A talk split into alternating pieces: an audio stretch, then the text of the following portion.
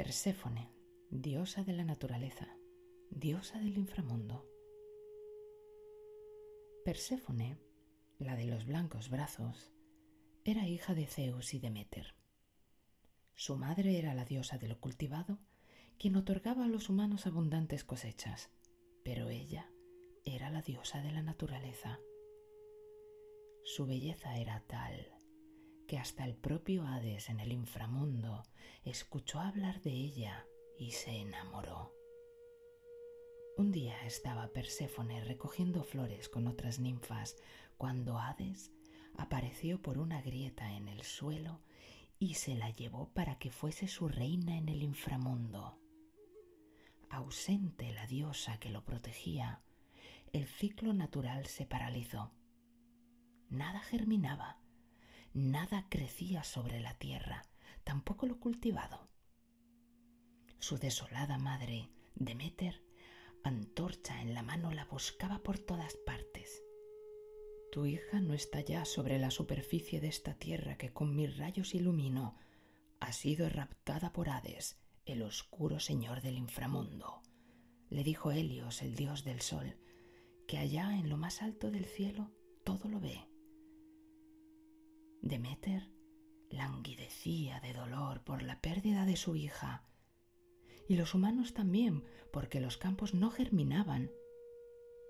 Zeus, triste también él por la ausencia de la hija y conmovido por el dolor de Demeter y de los hombres, intervino en el asunto.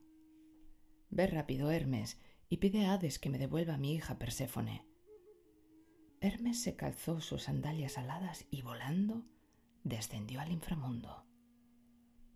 Entrégame a Perséfone, oh Hades, en la tierra se la requiere. Si no acude habrá hambre. Si no me la das de buen grado, Zeus se volverá contra ti. Hades, viendo que nada podía hacer para retener a Perséfone sin causar un conflicto con los dioses del Olimpo, accedió a entregar a su cautiva amada. Pero antes de entregársela a Hermes, tomó un puñado de granos de la granada y a escondidas se los dio a comer a Perséfone. Come esto, mi amor, así no tendrás hambre en el camino. Y Perséfone comió seis granos, aunque hay quien dice que solo tomó cuatro.